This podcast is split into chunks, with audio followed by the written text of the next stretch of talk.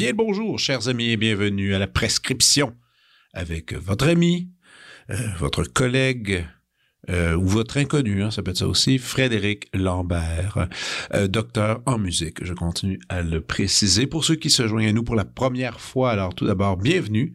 Bienvenue dans, dans, ce, dans cet univers de, discussion, pas d'entrevue. J'aime pas trop le mot entrevue parce que c'est ça va un peu dans les deux sens. Au début, souvent, l'invité va s'installer, va, je vais poser quelques questions, puis à peine une dizaine de minutes rentrées, on est dégourdi. Et là, l'invité, parfois, va me poser des questions. Et là, on va parler comme deux êtres humains normaux qui s'échangent quelques paroles.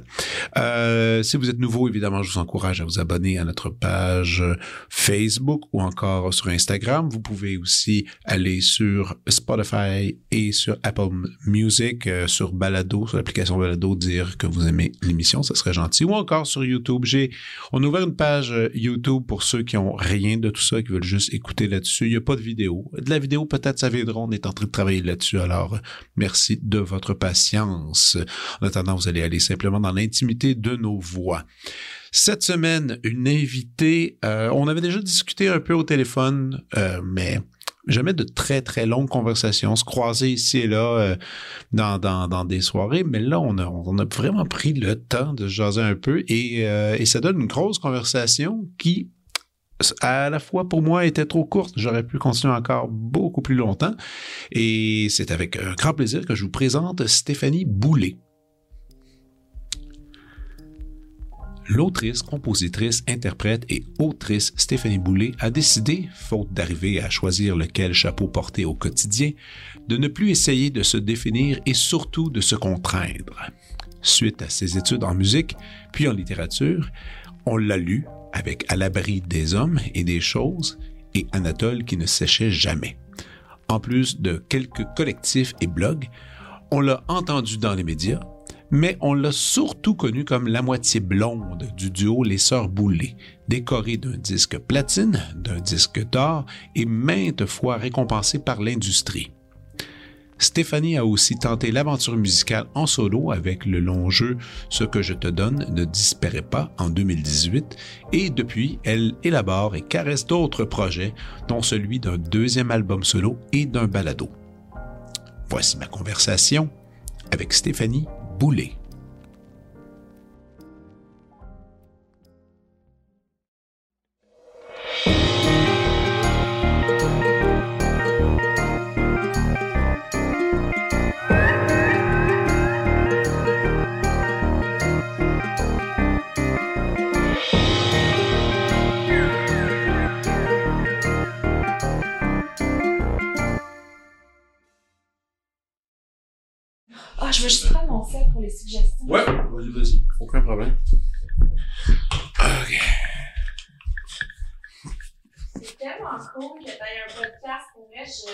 J'envie les gens qui ont des podcasts de discussion.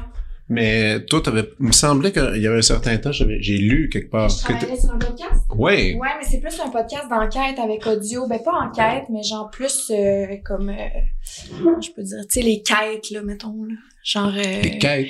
T'as-tu écouté celui de India sur Michel Brûlé, mettons? Oui, c'est ça. Avec plus de ce bag-là OK. Mais, mais podcast de discussion. parce que c'est sorti? Sur Michel Brûlé? Non, ton truc de quête. Non, c'est pas encore sorti. Ok, On parce est en que c'est développement ça. en ce moment. Ah, ok, merci de me, de, de me dire. Parce que là, j'ai, quand j'ai lu ça, tout de suite, je me suis garoché pour aller, je vais aller voir c'est quoi qu'on fait, c'est quoi son site. Puis- Et là, j'ai, et, et tu t'as tellement fait de participation à tellement de podcasts. Ah, pour vrai? Ah, mais ça fait longtemps que j'en ai pas fait, par exemple. Mais c'est ça, puis là, j'ai commencé à, à m'écouter un peu, j'étais comme, je c'est pas ses projets à elle. Non. Mais là, toi, t'es en, en projet de développement pour, euh, t'as pas le droit vraiment d'en parler, en fait. Ben, je pense que oui, là. Je sais Ouais. pas trop. Bon. Me- De toute façon, c'est un projet solo? Euh, ouais, Projet solo? ouais. OK, un peu en quête, ou quête de vie. Quête de vie. Quête de vie, Disons on va dire ça ainsi. Ouais. Puis ça, c'est avec, euh, je présume, Radio Can, quelque chose de même, Exact. audio. Avec audio. Cool, cool. Puis là, il y a une petite team avec qui tu prépares ça, tu prépares des une démos, ça. réalisatrice euh, que j'aime full. En fait, que En fait, j'avais déjà un projet de balado. Je me disais que j'aimerais ça travailler là-dessus. OK. Puis elle, elle avait déjà un projet de balado sur le même sujet. Puis elle m'a entendu à la radio, puis elle, elle a eu un flash, puis elle m'a, elle m'a contacté. Oh, wow. Puis en même temps, on avait comme le, le désir de faire un truc similaire. Fait que... Puis, pourquoi les quêtes? Qu'est-ce que, qu'est-ce qui pourquoi tu tends vers ça, mettons, en ce moment? Euh, premièrement, parce que je suis une personne dans la vie qui fait énormément de recherches euh, pour mon plaisir personnel. OK. J'ai, c'est commencé là en ce moment. Hein? Yeah. Euh, je suis le genre de personne que je vais écouter un podcast, je vais écouter un docu, je vais écouter même une fiction, puis je vais comme avoir un, un, un intérêt pour soit un personnage, un réalisateur, un sujet, un acteur. Puis là, je vais me mettre à chercher de fond en comble, tomber dans le rabbit hole. OK, puis t'es, du- t'es du genre à gratter un peu, Ouais. être vraiment connaître, comprendre euh, Tout. tout de Ben, tout. pas toutes, mais mais, d'un sujet, d'un sujet qui te d'un passionne. sujet, exact. C'est quoi dans les derniers sujets qui t'ont fait triper, là, que t'es tombé dedans? Ben là, en ce moment, je viens de terminer la série de Q sur Crave sur euh, Mother God, Amy Carlson. Oui, mais euh, oui, ça je me suis pas. mais c'est des sujets, ça c'est élevé quand même, tu sais, c'est comme euh, Ouais. les tous les trucs sectaires euh, me font toujours un peu euh, un peu peur, je sais Ouais. pas, je sais pas comme l'espèce de fragilité que tout le monde peut peut avoir. Ouais, en fait, moi 100%. moi j'ai moi l'idée sectaire à un moment donné, euh, c'est plus puis toi tu vas le comprendre plus que n'importe qui c'est je trouve qu'il se témoigne tellement à travers le fanatisme euh, que des gens peuvent avoir pour des artistes tu sais. 100%. puis c'est une forme de secte 100%. très souvent involontaire Oui.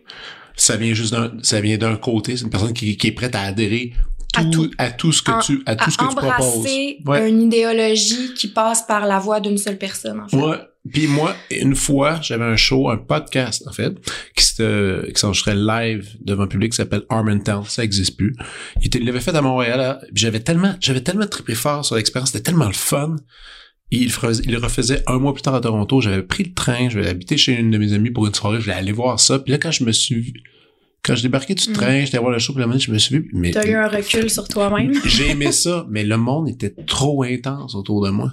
Puis ça Ouais. m'a comme fait peur, cette Ouais. affaire-là. Puis J'ai fait, OK, c'était important de se rappeler de pas, pas trop aimer. Non, c'est bien d'être fan de quelqu'un. C'est bien d'admirer l'œuvre de quelqu'un, mais pas, pas trop se laisser, pas coller comme un aimant là-dessus. Être capable Ouais. d'avoir une distance. Garder que un, un sens critique. Ouais, mais toi, tu dû en avoir des expériences avec des fans trop intenses? Euh, oui, mais moi, je le vis aussi moi-même envers euh, mon, mon appartenance à la communauté des Swifties, là. Mhm. Étant une, une énorme fan, euh, mais c'est ça, c'est presque de l'obsession, Des de Swifties. Taylor Attends, mais Swift. t'as- Taylor Swift. Ah, t'as ça, toi? J'ai ça, mais comme un No niveau, euh, way. un niveau où je suis allée voir le, ben en fait, je suis allée voir le voir? spectacle à Boston. OK, t'es allé le voir. Mais euh, ça, c'était la tournée de cet C'était été? au mois de mai, au mois de mai dernier. Oui, c'est ça. J'avais, à Boston, j'avais deux étudiantes de McGill Qui qui viennent, qui viennent de Boston, puis qui sont, ils- elles sont allées m'envoyer des photos parce qu'ils étaient crampés, parce que, tu sais, moi, je disais, vraiment, tu vas aller voir ça? Puis il était, il y avait pas beaucoup de sous. Enfin, en plus, ils ont pris des billets cher. en haut, dans le fond, mais ils ont capoté, J'ai capoté. Moi, ça m'a pris trois jours à m'en remettre. J'étais Ah, dans ouais. tous mes états. Vraiment, là. Qu'est-ce qui, que, qu'est-ce qui te fait triper d'elle? Euh, j'ai l'impression que c'est l'entièreté de sa démarche qui... C'est comme si l'humain, l'artiste, euh, la femme d'affaires crée un tout que je trouve extrêmement cohérent, puis extrêmement brillant, balancé. OK. Je trouve que... Mais c'est ça, c'est que là, j'essaie de, de développer mon regard critique. Je trouve Mhm. ça difficile. Mais mettons, si je te dis les points positifs, là, pour moi, euh, la dévotion envers son métier, le fait que... Oui. Tu sais, moi, c'est comme... Si j'avais les moyens, si j'avais ce talent-là, tu sais, elle, elle a... C'est un package deal. Elle a le physique, elle a le talent, elle a la voix, elle a tout. Si j'avais ce degré de talent-là, j'aspirerais à être aussi investie dans mon art. J'ai l'impression que tout ce qu'elle fait dans sa vie va dans la direction de avoir de d'offrir le leg le plus complet le plus investi à à, à tu sais artistiquement là mettons Si tu regardes elle, parce qu'on Ouais. parle d'un phénomène, un phénomène ultra euh, planétaire, là, on Ouais. peut dire ainsi, il y en a d'autres. Ouais. tu sais. Mais alors, quand tu regardes par rapport à Céline Dion, justement, il y a un peu, un peu la même, Ouais. la même chose, Oui. tu sais. Et moi, je- moi, mon, mon seul, mon seul, mon seul truc, je trouve, c'est que les euh, Swifties, comparé à, mettons, à Céline. Ouais. Moi, je suis allé voir un show de Céline une seule fois parce que ma sœur puis ma, ma blonde jouaient sur le show. Wow. Puis, ouais, ils ont fait, gros quand même. ils ont fait une- ils ont- non, mais ils ont fait une tournée, ils ont fait 20 shows avec elle. Oh my Ils god. Ils ok. étaient partagés entre Québec et Montréal. Tu sais, c'était l'espèce d'été que c'était le retour de Ouais, Céline. ouais, ouais, ouais.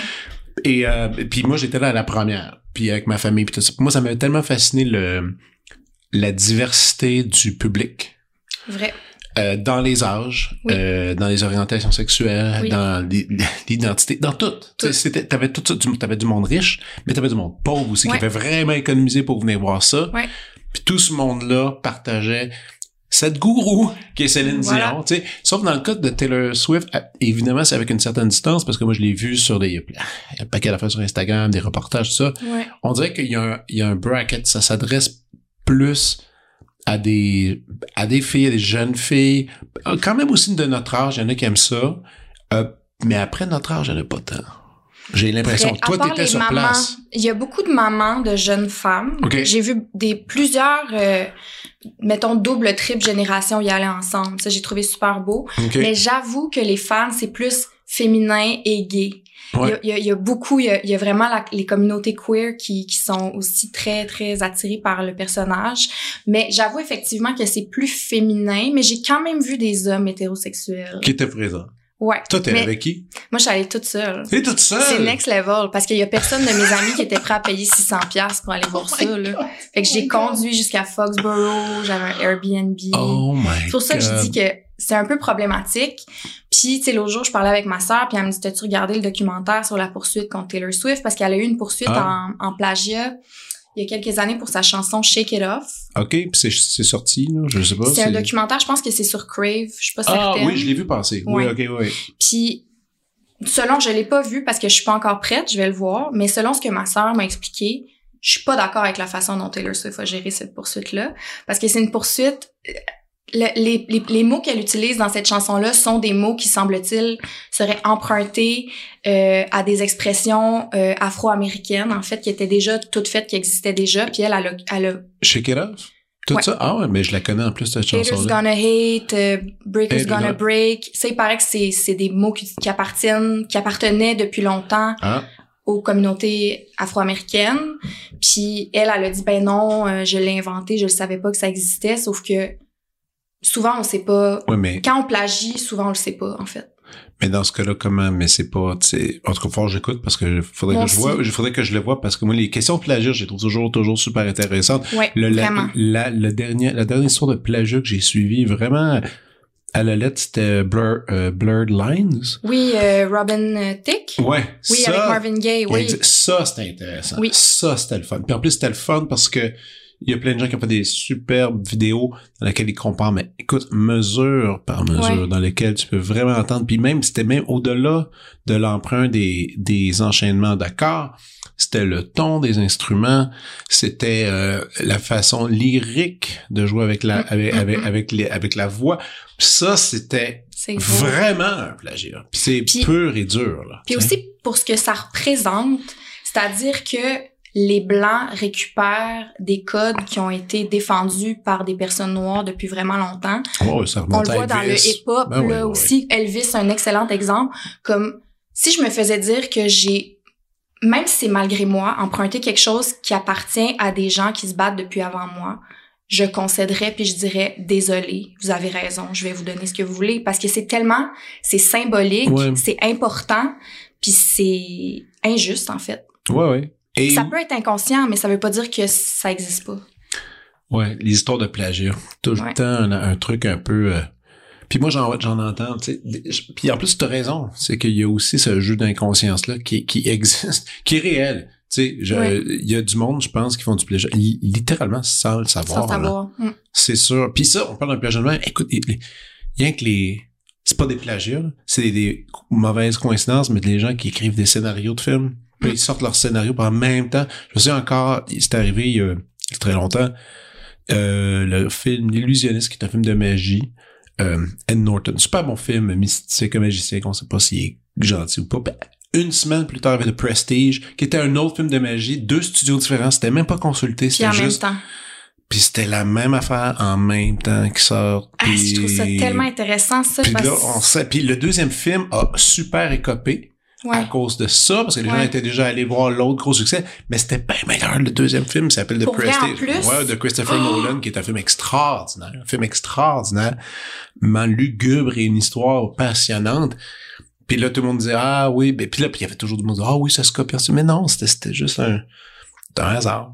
Mais ça, ça, ça pourrait confirmer, tu sais, la théorie que les idées, c'est comme des, des quelque chose d'abstrait qui voyage dans Ouais, l'univers, ouais, que les artistes, c'est les personnes qui, qui ont la capacité d'attraper des idées qui existent déjà. Mais, tu sais, j'avais entendu parler de, de certaines théories philosophiques qui ont été développées comme il y a vraiment longtemps avant que les continents puissent communiquer les uns avec les autres. Il y a des théories philosophiques qui ont été développées en même temps sur des continents différents alors que ces gens-là communiquaient pas ensemble. sais Mhm. c'est quand même fou de, de s'imaginer qu'il y a quelque chose d'ésotérique là-dedans, mais c'est quand même c'est quand même particulier. Ouais, non, t'as raison. Puis sur l'ésotérisme du fait que la nature ou justement la, cette, planète-là, la façon qu'elle tournait à ce moment-là, influençait Ouais. tous les gens vers ce regard-là. C'est sûr qu'aujourd'hui, on peut avoir... On, on a trop de difficultés à pouvoir même imaginer ça aujourd'hui à cause de toute la façon que l'information circule euh, si rapidement, là, tu. Mais, euh, mais pour revenir à Taylor Swift, Oui, euh, donc tu l'as vu live, je l'ai vu live. t'as capoté comme tu capoté. pensais que ça allait être. J'ai plus capoté que je pensais, en Oh, fait. ouais. Oui, parce que j'a- je savais que j'allais aimer sa performance, que j'allais aimer le spectacle, mais l'affaire qu'on sait pas qu'on va vivre quand on le vit, c'est euh, l'espèce de communion euh, entre tout le monde du public. Moi, c'est ça qui m'a le plus Mhm. touché en fait, c'est que Mais pourtant, tu donnes des shows puis tu le vois quand toi, dans ton public, les gens sont en communion sur avec qu'est-ce que vous faites. pas, pas autant.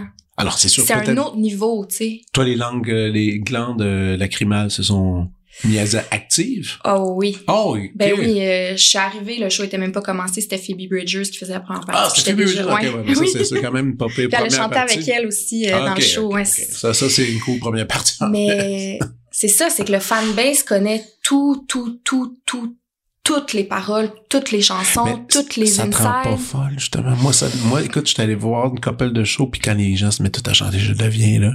Mais je pense que ça m'aurait gossé si ça avait été quelqu'un d'autre. Mais là, vu que je sais pas comment t'expliquer.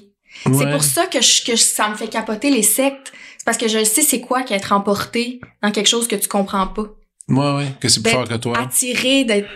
Ouais, T'as-tu, toi, la religion, t'as-tu été un peu là-dedans? vraiment pas. Même pas un peu? Pas du tout. Hmm. Puis je suis une personne assez ésotérique, là. Je sais pas, je, je serais curieuse de t'entendre là-dessus, mais on Chaud. dirait, je suis très ésotérique, mais j'ai toujours une certaine limite que quand ça dépasse, que C'est quoi l'ésotérisme? C'est, est-ce que c'est croire au hasard? Est-ce que c'est croire à, à des mini-gestes extérieurs qui arrivent et qui donnent un indice sur la façon que tu dois te sentir ou comment ça explique ton état d'être ou des trucs comme ça? ouais, tu sais, genre la synchronicité, euh, un peu le fait que quand t'es optimiste, tu vas attirer, tu sais, mais en même temps, il y a des limites à ça, tu sais. Quand les gens disent ah rien arrive pour rien, je suis comme ouais, sauf qu'il y a bien des affaires qui arrivent pour rien, tu sais. Je trouve je trouve que c'est une façon pri- privilégiée de voir la vie que de penser que quand on envoie les bonnes énergies, on va attirer le- les bonnes affaires parce qu'il y a plein de gens qui ont bien beau shooter tout ce qu'ils veulent de bonne énergie, euh, non, ils vont juste avoir de la merde pareil, là. Oui, il y en a que c'est ça. Il y a Fait que des- je trouve que c'est comme Moi, je les oh, appelle des, des, des martyrs mo- modernes. oui, Moi, j'en ai plein d'amis de même. pour vrai? Des, des bonnes âmes, des gens profondément profond- profondément gentils, et il y a juste du mauvais qui se colle à Mais eux. comment ça? C'est bizarre, hein? Je, je sais pas. Puis après, des fois, tu... euh, Écoute, c'est pour, c'est pour ça, des fois, j'ai un peu euh, des réticences envers l'empathie. C'est comme, c'est comme moi, en ce moment, j'ai comme un rapport étrange avec l'empathie parce que euh, j'ai une de mes filles qui est trop empathique. Et c'est Mm. problématique. Ouais. Parce que, tu sais, on, on parle de trucs, puis pour elle, c'est difficile de se tenir par rapport à ça. Tu sais, à- euh, l'enfant dans sa classe qui est moins bon à l'école, ça va la, ça va la rendre triste. Quelqu'un qui est, la personne qui est, sa boîte à lunch est moins pleine, ça va la rendre triste. Mais l'autre fois, on soupait à cette table-ci, justement, parce était, était assise à sa place. Et on, on discutait, puis on parlait de Noël, puis là, elle disait, oui, mais là, elle dit, comment, comment, ça, comment ça, ça existe des enfants qui, qui peuvent pas manger, qui peuvent pas nourrir, se nourrir comme tête, tu sais. Parce que moi, je dis souvent, Hey, on est chanceux, on a un Mhm. toit, on a, on a Mhm. soyons, soyons une Reconnaissant. certaine Mhm. une gratitude. Puis je quand je commence à y parler, elle se met à pleurer. tu sais.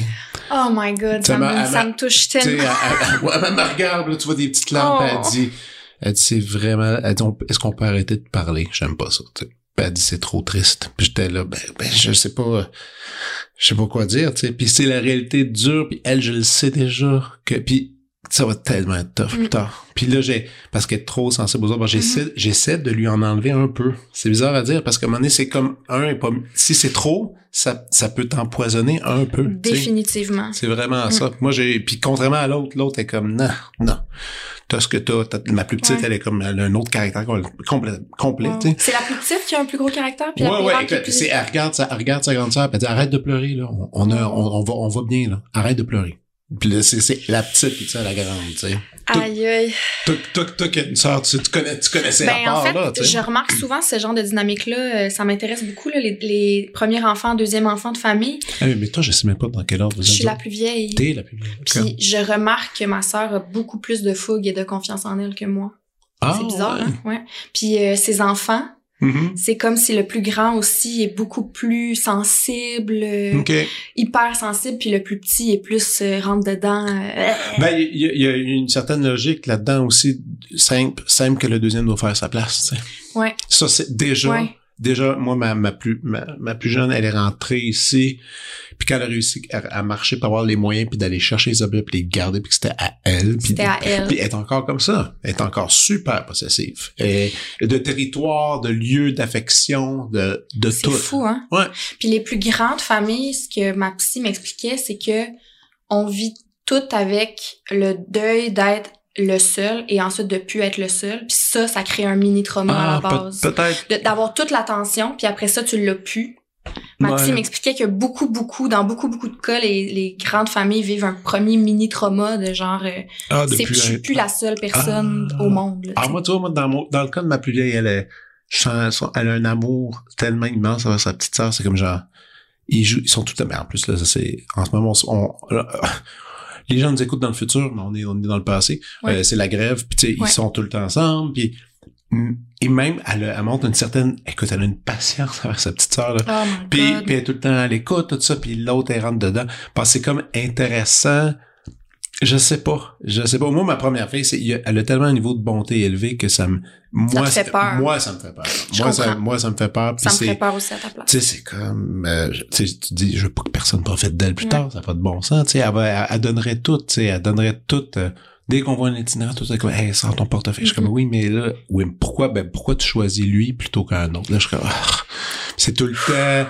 Puis, Aïe, aïe, aïe. gros questionnement sur la mort depuis qu'elle est née, elle parle Ah ouais? beaucoup de la Ça, mort. c'est rare. Ah, non, non, non. on La parle conscience de la mort en- en- pour les enfants, Ah rare. non, on en parle beaucoup. On en parle beaucoup sur euh, sur ça, sur toute cette tu sais ça la ça la ça la garde éveillée, tu sais elle pense à, ces- à ces concepts là. Tu sais c'est comme euh, c'est vraiment super sensible, là, Ah clairement. oui oui oui, Mm. ben oui. Ouais. Puis mais euh, ouais, c'est ça. J'ai j'ai euh, des mais dans ton cas tu trouves toi aussi c'est ça que tu trouves un peu Avez-vous avez-vous euh, des y avait-tu des enfants plus jeunes dans ta famille? Non, on est juste nous deux. vous, êtes, vous êtes les deux. Ouais. OK. Vous avez vos... euh, tu sais, moi, la première fois, on va parler de ma première fois. La première fois que j'ai eu conscience de votre existence, euh, ça fait quand même pas mal de temps, parce que là, ça fait quoi? Ça fait 10 ans? Ça fait... Mettons que ça plus. fait carrière, ça fait genre 12 ans, mais notre premier album a eu 10 ans cette année. C'est ça. Mais juste avant, c'était les francs? Exact. En 2012. Exact. Ouais. Voilà. Alors, j'étais... euh, j'étais chez nous... Euh, j'étais sur l'année du parc, puis je préparais un show avec Pierre Lapointe. On commençait à collaborer ensemble. Puis Oui. Pierre m'envoie une petite vidéo. Il dit « Écoute Oui. ça. » C'était la petite ça mouille vidéo. les yeux. Ouais. Sûrement, parce que c'est ça que Pierre, euh, Pierre Ouais. nous a découvert comme ça. C'est ça. Il m'envoie ça et dit ça, ça va rester. Ah. Ouais.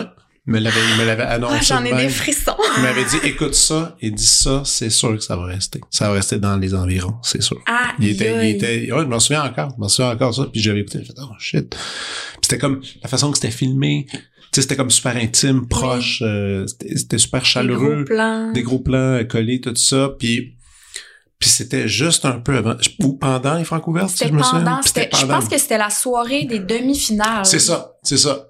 Puis euh, je l'avais partagé aussi quand, quand les réseaux ça a commencé, puis Ouais.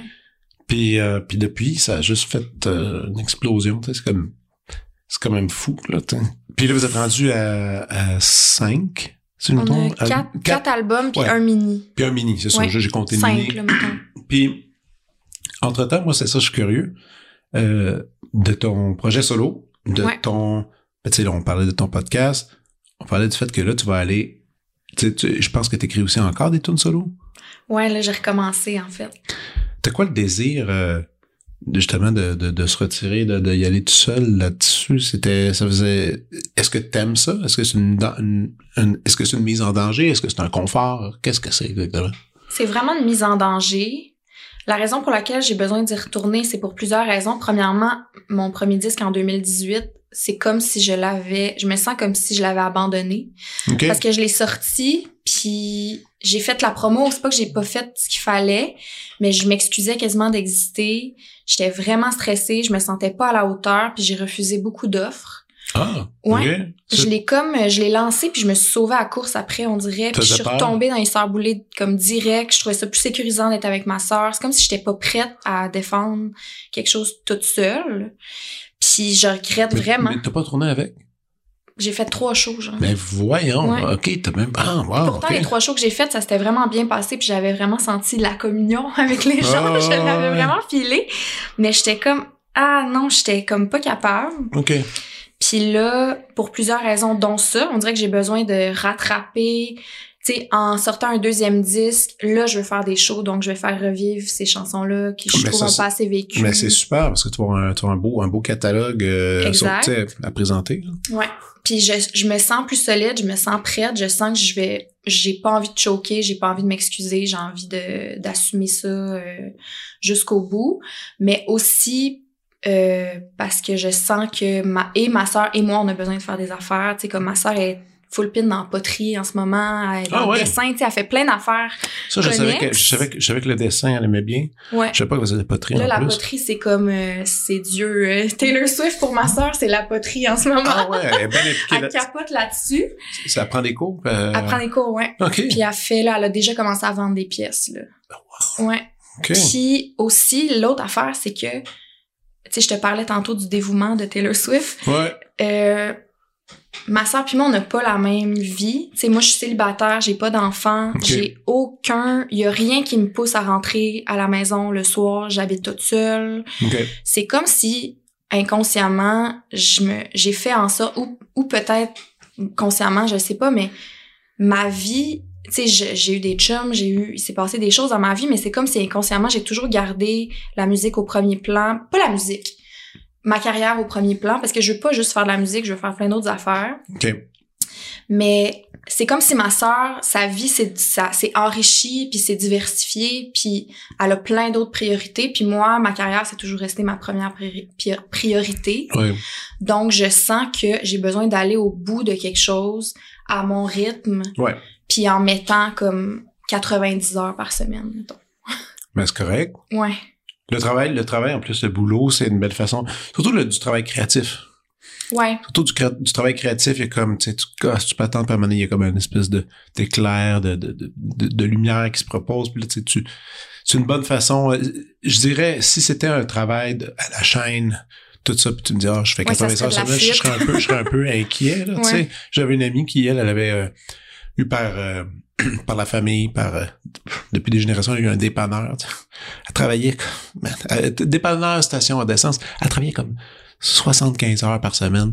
C'était zéro sain d'esprit. Non, c'est ça. Quand, quand c'est pour oublier ou... Mais je sens quand même qu'il y a quelque chose de malsain dans mon rapport au travail. Pour être bien honnête avec toi, là, je sens que j'ai besoin de prouver que je mérite d'exister à travers mon travail, mettons. Ouais. Probablement parce qu'il me manque que j'ai des lacunes émotionnelles et relationnelles dans ma vie. Mais je le sais, honnêtement, je ne sais pas c'est quoi la part qui est saine puis la part qui est malsaine là-dedans. Comme toi, c'est quoi, mettons, tu sais, toi, t'as une famille, Ouais. mais c'est quoi, mettons, ton rapport à ton art? Est-ce que c'est- Oh, Ouais. ben, euh, ben, euh, je me le pose encore. En fait, en fait, j'ai jamais vraiment littéralement trouvé la réponse. C'est sûr qu'il y a la- l'affaire de base qu'il faut que je, je- je trouve la nourriture, Ouais. euh, des vêtements, puis bon, tu sais, l'affaire de base que mes filles soient pas malheureuses. Puis c'est Ouais. certain que mon rôle de père a tellement pris de la place que je, je, je veux pas dire que je, je botche ma job, zéro ça. Je fais mon travail très bien, je, je, je, je- tu sais, je travaille fort à, Mhm. à être professionnel. Et j'admire ça, mais c'est certain que les enfants ont un peu changé la donne. Cela dit, euh, tu sais, ce projet-là de podcast, euh, les l'intérêt que j'ai beaucoup à faire des disques, ça Mhm. c'est une, une grande passion, faire des albums, parce que c'est un leg. Ouais. Puis c'est un leg que je vais laisser à des gens. S'ils veulent les écouter, tant Mhm. pis, tant mieux. Je sais pas, c'est leur choix. Mais c'est un leg que je laisse à mes enfants. Puis ça, c'est comme un peu important pour moi. C'est comme une, pour moi, c'est la façon de connecter avec eux, avec elles, pour euh, plus tard. Exemple, en ce moment, ils sont chez mes parents. Puis j'ai fait un disque. J'avais eu un band il y a longtemps. On avait gagné Cégep en spectacle 1999. Puis on était ensemble jusqu'en pff, 2010. Bon, j'ai fait de la tournée, j'ai fait toutes sortes d'affaires. Puis c'était un band. Puis ça s'appelait Druskovka. Euh, et on faisait de la musique du monde, ce qui était un peu à la mode à cette époque. On a fait un, un disque. Et euh, puis mes filles sont obsédées avec ce disque-là. Ils sont obsédés que chaque, puis c'est de la musique instrumentale, mais qui groove, puis tout ça. Puis Ah. euh, puis pour eux autres, ça c'est le, tu c'est le top. C'est sûr que écouter du quatuor à cordes, c'est peut-être pas l'affaire la plus excitante quand t'es petit, mais en ce moment, c'est, c'est dans ce leg-là, tu sais, je les vois triper avec ça, puis ça confirme ma démarche en ce moment. Puis toutes ces conversations-là, plus tard, ben s'ils sont curieux, C'est comme une façon de te connaître. Ouais, parce que eh, ben, il va, et puis, et puis je trouve que s'ils s'amusent, puis s'ils l'écoutent pas le podcast, c'est normal aussi, ça sera plus de leur temps. Mais s'ils l'écoutent, ils vont avoir euh, des, des petits indices sur qui j'étais, qui je suis, puis comment aussi, comment elles sont super importantes dans ma Ouais. vie, puis sont inclus dans mes conversations, puis tout ça. Donc, c'est un peu ça. Ah wow, peu je trouve ça tellement beau. On dirait que j'avais jamais pensé à ça. Mais c'est un leg. Tu lègues quelque Ouais. chose. Dès que, dès que tu sors ton album, dès qu'il est parti au vent, il va faire des choses. Il va accomplir des choses. Mhm. Puis plus tard, tu sais, mieux, ben plus mieux, mais plutôt triste. Ben tu sais tout ce qui se passe avec avec Carl Tremblay, tu sais. Mm. En plus, Carl n'a pas écrit les chansons, tu sais, la majoritairement c'était Jean-François, mais il a véhiculé ça, tu sais. Puis il s'est inscrit dans une mémoire, dans tout ça, puis et là ça fait partie de de- d'une culture, tu sais. Ouais, tu sais, puis Mm. t'as la chance de de de de faire ça, puis t'as la chance de de de de, créer ça, tu sais. Mm. Si tu penses à à, à quand tu seras plus présente sur cette terre, que qu'il y a encore quelque chose qui résonne de toi, c'est comme joli, tu sais. Mm. C'est comme une cool idée, je trouve. Ben, moi, je trouve que oui, puis je pense étrangement beaucoup à ça aussi, même si j'ai personne concrètement à qui léguer ça. Tu sais, j'ai même pas d'enfant. C'est ça que je trouve ça drôle. Comme j'avais, j'avais l'impression, ah, je sais pas comment m'expli- m'expliquer, mais moi, je ressens ce que tu ressens, mais Mhm. par rapport à du monde que je connais pas. c'est bizarre, non? Non, mais non, parce que t'as déjà été cette personne-là, tu comprends? Tu sais, mettons, Ah, moi, ouais. moi, je pense beaucoup à, à ma à ma petite jeunesse euh, à Joliette où est-ce que je prenais des marches, j'allais au centre-ville, puis j'allais à l'encan du disque où est-ce que je gossais, puis là je trouvais des vieux disques, puis c'est d'artistes morts, clairement, parce que Mhm. j'aimais des disques classiques, mais j'aimais aussi Mhm. d'autres affaires, puis j'ai pas puis c'est là ces gens-là qui ont fait cet album-là allaient hanter ma vie pendant une longue période et sont, et sont encore là, ils sont encore présents ces fantômes-là. C'est fou. Donc c'est cool de faire de la musique pour ça. Tu sais, Ouais. on, a, on, a, on, on- un peu comme les sais, tu pourrais presque dire la même chose, euh, même pas presque, tu peux dire la même chose à quelqu'un qui fait un film. Tu sais, pourquoi tu fais un film? Surtout au Québec, surtout qu'il y a des films qui ça s'évanouit là, Ouais. rapidement un film québécois là. Ben, les disques aussi, de plus en plus. Les disques aussi, ah, je dirais pas ça moi Non, quand même. pas? Non, je trouve pas. J'avais pas- cette impression-là, mais j'ai pas, pas, pas avec, pas avec les plateformes, pas avec tout ça, tu sais, parce que si tu vas, euh, écoute, regarde, on va, je, je vais te lancer des, des, des fleurs, tu sais, parce que, mine de rien, on, on, on est là-dedans, toi puis moi, mais si on s'amuse juste à aller, puis là, c'est Yang Spotify, qu'on les haïsse ou qu'on les haïsse, c'est pas, c'est pas, peu importe ce qu'on pense de cette Ouais. affaire-là. Ça représente quand même, tu sais, il y a, il y a 115 000 auditeurs mensuels à ta muse, tu C'est sais. beaucoup quand même. C'est hein. immense. Ouais. C'est gigantesque. Les films ont pas ça. Pas nos films d'ici, Ouais. tu sais. Eux, donc, un film, c'est encore plus obscur, encore plus mystérieux, mais il y a quand même quelque chose de cool aussi là-dedans. Parce que quand tu trouves les films, quand tu fais, fouilles dans l'ONF ou que tu, Mm. quelqu'un dit, hey, t'as-tu déjà regardé tel film de Robert Morin? Puis là, tu le regardes, puis là, ça, ça te transforme, puis ça te fait voir la vie d'un autre œil. Ça ben, tu sais, ben, c'est ça, sauf que c'est un chemin beaucoup plus difficile, je trouve, pour le cinéma. Ben, le cinéma d'ici. C'est sûr qu'il y a Mm. Des certains films américains qui, puis même là, les films américains, ils sont, il y en a une tonne qui sont Aussi. oubliés.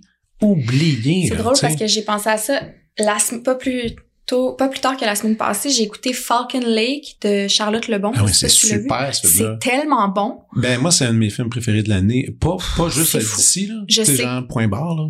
Comme la colo, l'ambiance, tout le, le acting. Je me disais, je l'ai vu passer le film, c'est pas que je l'ai pas vu passer, Mhm. mais je me disais, j'espère qu'elle sait. Parce que moi, je la connais pas, mais je me suis dit, j'espère qu'elle sait qu'il y a des gens qui écoutent son film et qui sont vraiment bouleversés. Ah, je pense que oui, quand même. Elle a eu une, une- quand même de bonnes critiques, une bonne attention internationale. Ouais. Moi, j'ai essayé d'écrire, euh, c'est pas, pas facile à contacter, comme elle full, dans son art visuel aussi. Elle fait beaucoup, Ouais, beaucoup ouais, d'art visuel. Je je voulais vraiment discuter avec elle pour ce film-là, parce que moi, je trouve que tu parles d'un premier film. Vraiment, Ça rentre au poste. là. vraiment. Le film finit puis tu dis, ah, c'était-tu ça? J'ai eu envie d'écrire à quelqu'un, genre, sais. c'était-tu ça ou c'était-tu Ben, ça? était-tu déjà?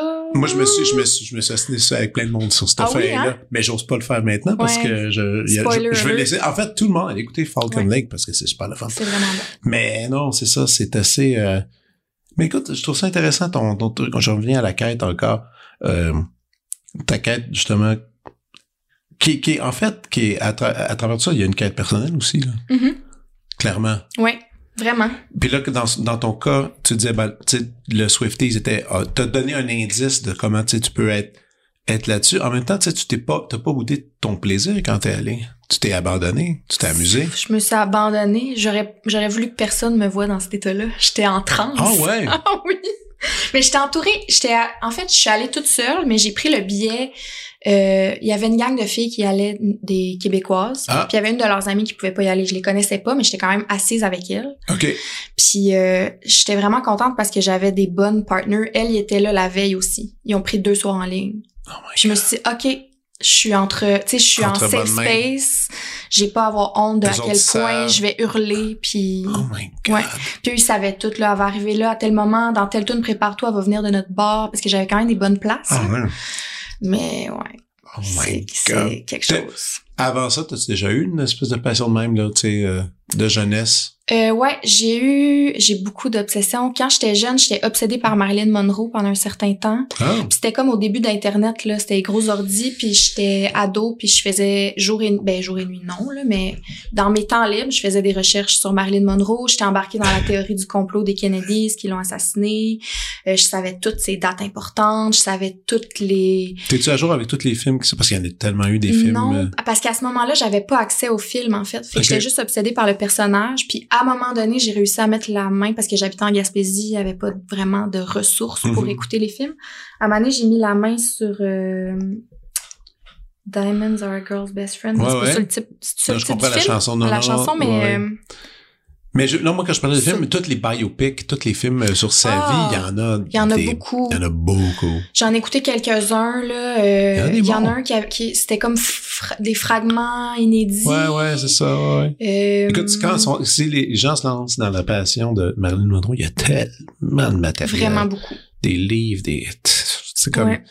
Puis ça, elle, c'était intéressant. Elle, c'est intéressant, justement, une, une icône de- qui était tellement gigantesque, sans, sans Internet, sans tout ça.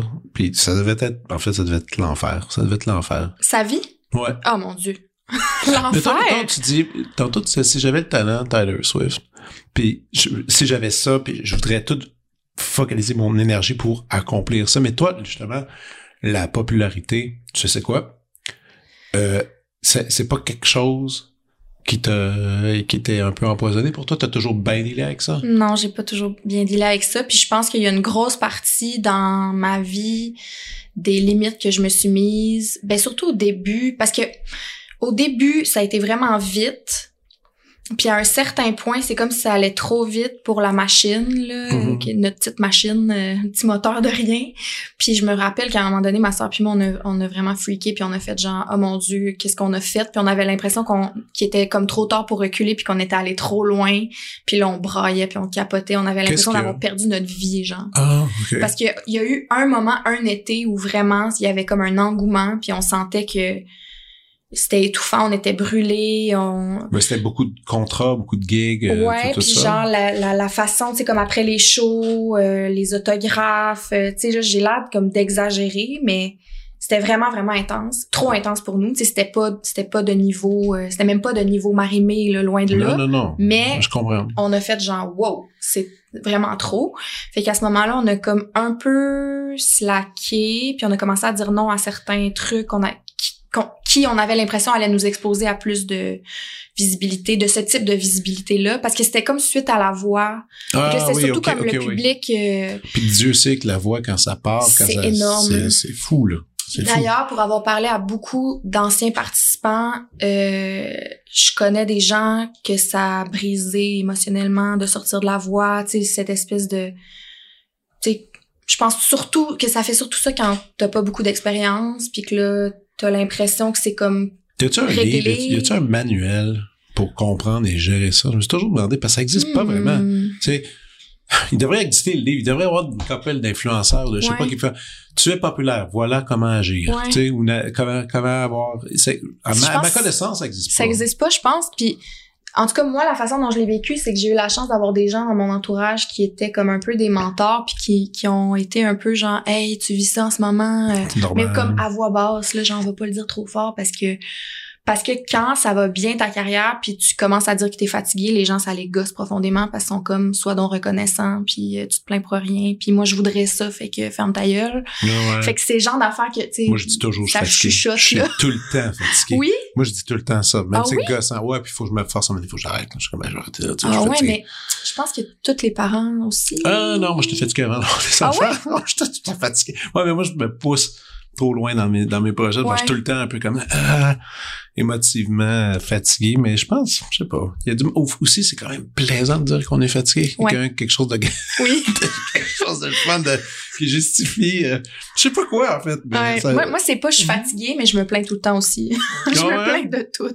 Ouais, quand même. Moi, c'est-. Non, moi, c'est genre, je file pas. ah ouais, c'est dur ma vie, ma vie des épreuves. C'est ça. Oh, voilà, je comprends. Toi, t'es ça fait combien de temps maintenant que t'es euh, montréalaise? Euh, je suis revenue, ça fait huit mois à peu près. Comment ça t'es J'habitais- revenu? Je, je me suis séparée, j'habitais. En fait, tout ça, c'est une histoire qui a aucun sens. Mais je J'étais veux- pas supposée d'être en Outaouais à temps plein. OK. C'était juste supposé d'être un chalet. Ah. La pandémie a frappé. L'appart que j'étais supposée de garder comme pied à Montréal, la personne qui était supposée de le garder l'a pas gardé. OK. Je me suis ramassée pas de pied à terre à Montréal, à payer une maison toute seule, puis à pas avoir les moyens d'avoir un pied à terre à Montréal. T'étais comme...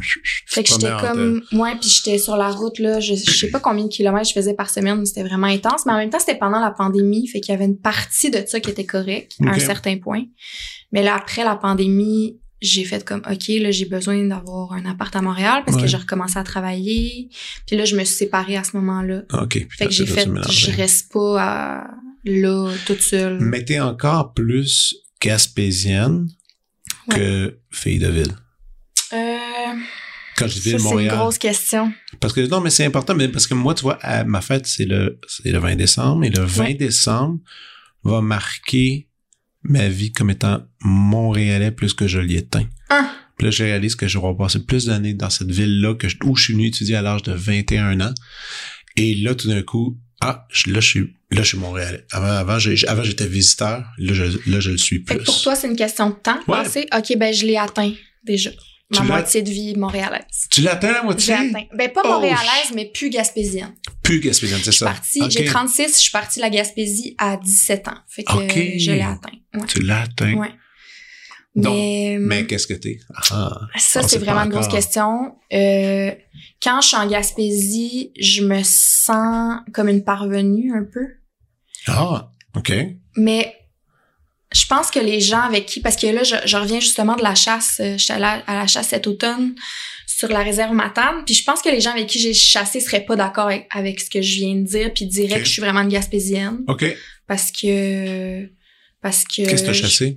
L'orignal, mais j'ai pas tu- j'ai pas abattu, je, je sais jamais comment dire, j'ai pas abattu, c'est mon partner qui a qui a abattu, mais mais j'ai vécu des affaires là, euh, tu sais comme tu pars le matin parce que tu peux commencer à chasser une demi-heure avant le lever du soleil. OK, ouais. Puis quand t'arrives avec ton char une demi-heure avant le lever du soleil à ton spot de chasse, ben souvent les orignaux, les chevreuils vont t'entendre arriver, fait que là, ils vont Ouais, s'en aller. Fait ouais. que là, tu sais, je m'étais dit, on s'était dit, on va marcher, on va se parquer loin, puis on va marcher jusqu'à nos spots respectifs, puis on avait chacun réservé nos spots, tu sais. Puis là, je me rappelle, il fait noir, noir, noir, puis t'es dans- en plein milieu du bois, t'as pas, t'as pas de réseau, t'as pas de GPS, t'as rien, là. Puis je suis dans mon char, puis je suis comme, OK, là, il va falloir que je sorte de mon auto et que je marche seule dans le noir avec ma carabine sur l'épaule. Là, je sors du truck, puis je suis comme, let's go, t'es capable. Mais je suis comme, il va y avoir un ours qui va me sortir d'en face, qu'est-ce que je vais faire? Puis je me rappelle d'avoir vraiment eu peur, Ah mais oui. vraiment peur, là. Mais de me dire, je le fais. Comme, let's go, t'es capable. Puis je l'ai fait. Puis, euh, oh man. puis euh, j'ai gagné le respect de ces bons vieux bonhommes, je pense. C'était ta première, c'était ta première chasse? Non, c'était pas ma première chasse, mais c'était la première fois que je partais toute seule dans le noir, mettons. Mais t'es chasseuse depuis longtemps? Ben, ça fait comme 10 ans, 8 ans à peu près que j'ai mon permis. Mais voyons. Mais j'ai juste abattu deux, deux fois. T'as battu deux fois? Ouais. T'as-tu weird? C'était à la fois... euh, J'étais absolument dévastée et à Mhm. la fois absolument euphorique. Ouais. Puis à toutes les fois, tu sais, comme il y a une fois où c'est pas moi qui ai abattu, c'est mon père, mais on était ensemble à l'orignal. Ça a vraiment fait un moment, euh, genre mon père puis moi on pleurait parce qu'on on a perdu notre euh, notre bête dans le bois, puis là il a fallu que j'aille au village aller cher- chercher euh, un chien de sang. OK. Les chiens de sang, c'est qui retracent euh, avec l'odeur. Ah, c'est ouais. même pas le sang, là, c'est l'odeur des, des hormones que l'orignal sécrète dans ses sabots quand il se fait frapper. Fait que le chien, quand il arrive, si le, la bête a été frappée, il sent à cause le- des hormones qui, qui des odeurs ou des phéromones, hormones, phéromones en tout cas. Puis là, le chien a trouvé notre euh, notre bête.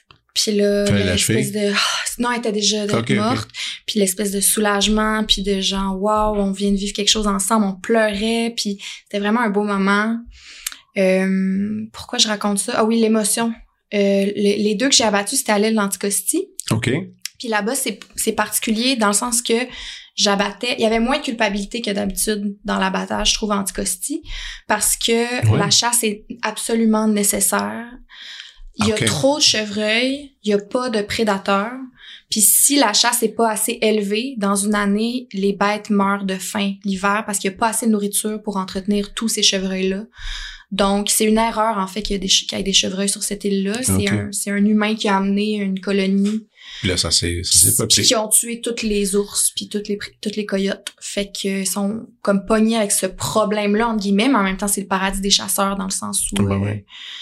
Mais toi, Euh, évidemment, tu chasses, vous ramenez la bête, tu te, te fais ranger, puis tu as ça dans ton congélateur, puis tu te nourris Ouais. de ça. Là. Bon, c'est ça, là. C'est pas juste, pas juste non un non c'est de... pas un sport là Non, non, c'est ça. J'achète pas de viande à l'épicerie là C'est ça. Tu manges ton affaire. Ouais. J'ai un chum qui fait ça. Simon, un de mes amis. C'est ça. C'est son, c'est sa plus grande passion. Écoute, quand il en parle, c'est, c'est particulier, là, tu sais. Faut que je me mette au diapason parce que moi, je connais pas ça. J'ai jamais Ouais. fait ça de sais. Puis, il nous, il nous reçoit, euh, une fois par année, il nous fait comme des, il sort sa, sa, sa viande, viande. puis il nous fait un festin, tu sais, une maison réelle, tu sais, du terroir, c'est toujours, extrêmement délicieux. C'est hein? tu sais, c'est ça aucun rapport là. Tu, goûtes, tu, tu manges ça, tu fais ok, j'ai jamais eu ouais ces goûts-là dans ma Ouais. bouche avant. Tu pas d'aller à l'épicerie, c'est ça devient comme une, une étrange expérience par après. Mais ça, c'est quand même toi, ça fait dix ans. Puis tu fais ça des fois avec ton père, avec d'autres gens. Tu. Mm. surtout avec mon père Ok. Euh, je suis pas mal sûre que là, c'était sa dernière année parce que mon père, il est comme presque handicapé. Là. Il a vraiment des gros problèmes de douleurs chroniques. Puis cette année, il est venu, mais il y avait de la misère. Ok. Il y a de la misère à se déplacer. Fait que c'est comme... C'est c'est pas mal les seules fois où je le vois euh, dans l'année. Puis c'est un contexte qui est tellement favorable pour notre relation. Ben comme lui, il a plein d'histoires. Il est avec ses amis, on est avec ses amis. Puis notre relation est vraiment bonne quand on est à chasse ensemble. Fait que...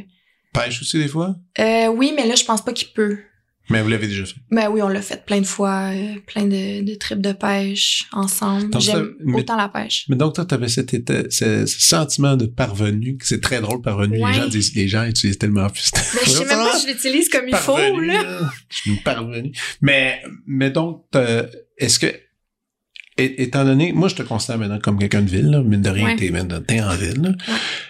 Euh, euh, Est-ce que le désir de retourner dans, dans un coin plus tranquille comme ça, ça, ça c'est en toi ou t'es, ou t'es bien ici, là, maintenant? Euh, pour l'avoir essayé, là, les quatre dernières, trois, quatre, trois dernières années, je m'en vais plus de Montréal pour un bout. OK.